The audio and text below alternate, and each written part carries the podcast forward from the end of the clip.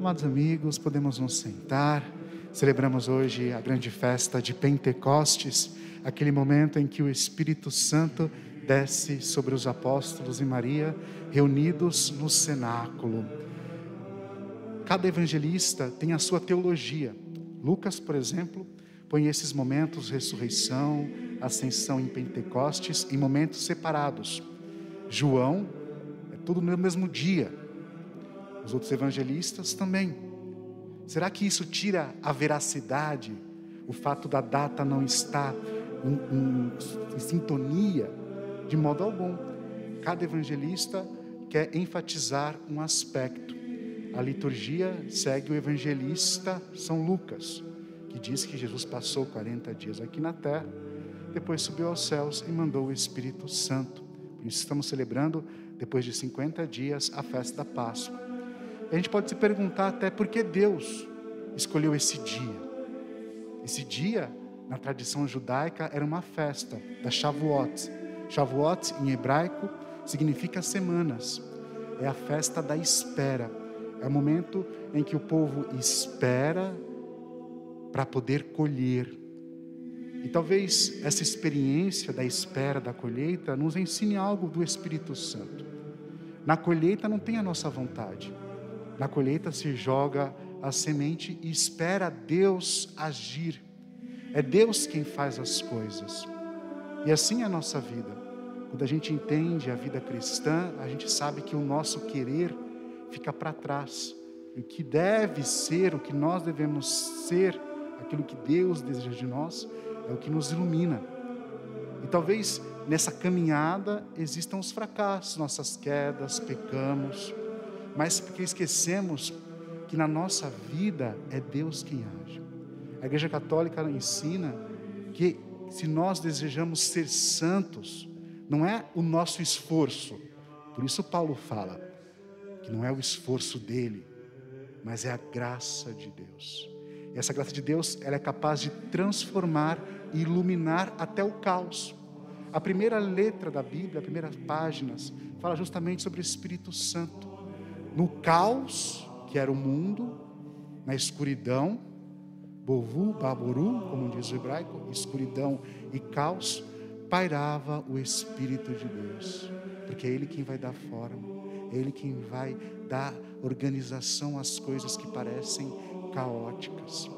Esse Espírito Santo é uma grande força de Deus. Nós olhamos os apóstolos, vemos que antes dessa experiência com o Espírito de Deus, eles eram homens fracos. Na hora da cruz, eles abandonam Jesus.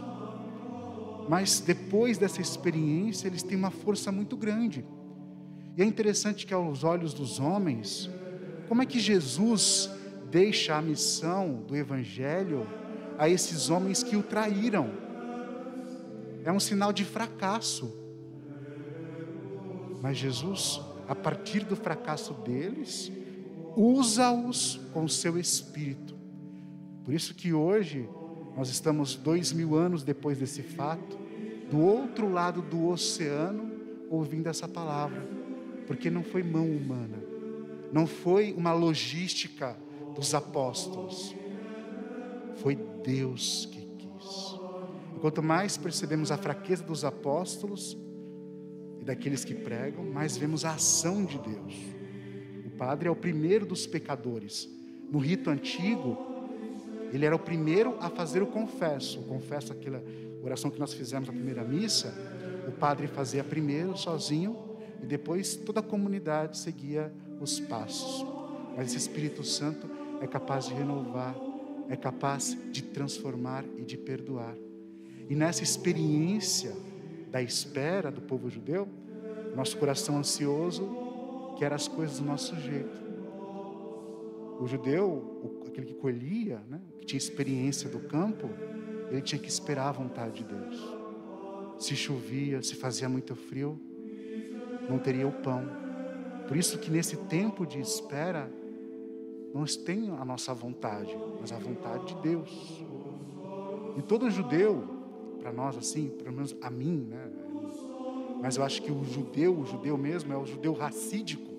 A forma de, correta de celebrar o judaísmo, assim como eu acho que a maneira correta de celebrar o, o cristianismo é o catolicismo, o judeu racídico, ele tem uma madeixa aqui, né? chama peiote.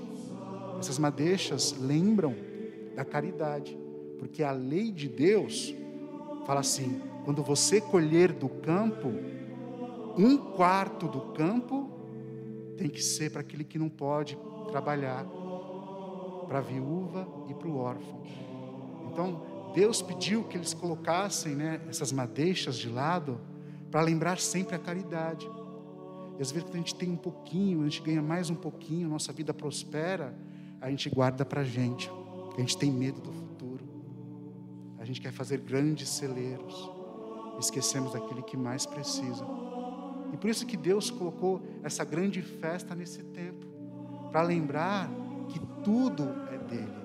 Não adianta nossos apegos, nossas vontades, tudo é Deus. E quando nos abandonamos nessa experiência, aí temos a experiência do nosso Mestre e Senhor.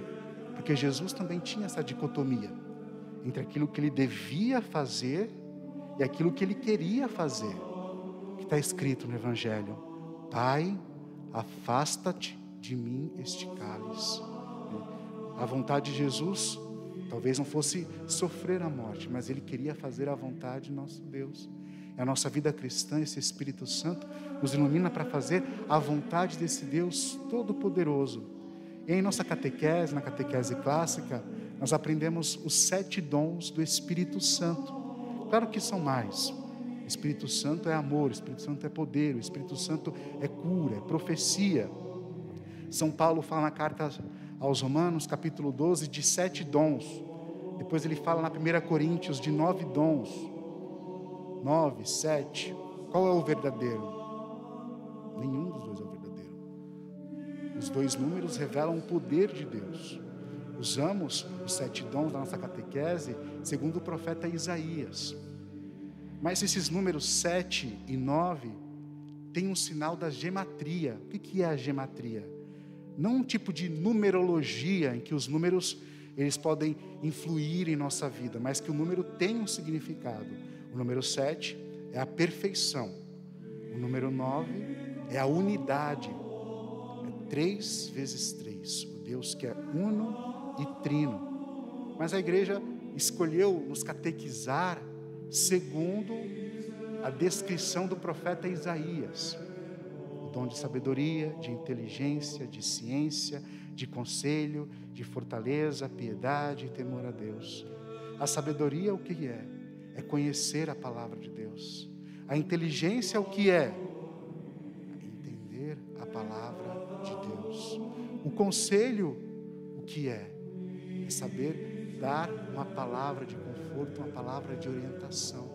A ciência é entender o mundo e a todos nós. Parece que dois dons, parece que todos eles são iguais, não é verdade? Sabedoria, inteligência, ciência, conselho. Mas dois são direcionados a Deus e a Sua palavra. Os outros dois, a nossa vida aqui na terra. E os outros quatro, ao nosso relacionamento com Deus. O que é a fortaleza? É não cair em tentação. O que é a piedade? É o desejo de rezar, de ter essa conversa com o nosso Deus. O que é o temor a Deus? É essa referência, reverência a Deus, aqui Ele que nos deu a sua lei, esse temor de não cumprir a lei que Ele nos deu. Então, amados irmãos e irmãs, neste tempo em que nós experimentamos a nossa fraqueza, a nossa debilidade, o que é o ser humano, né?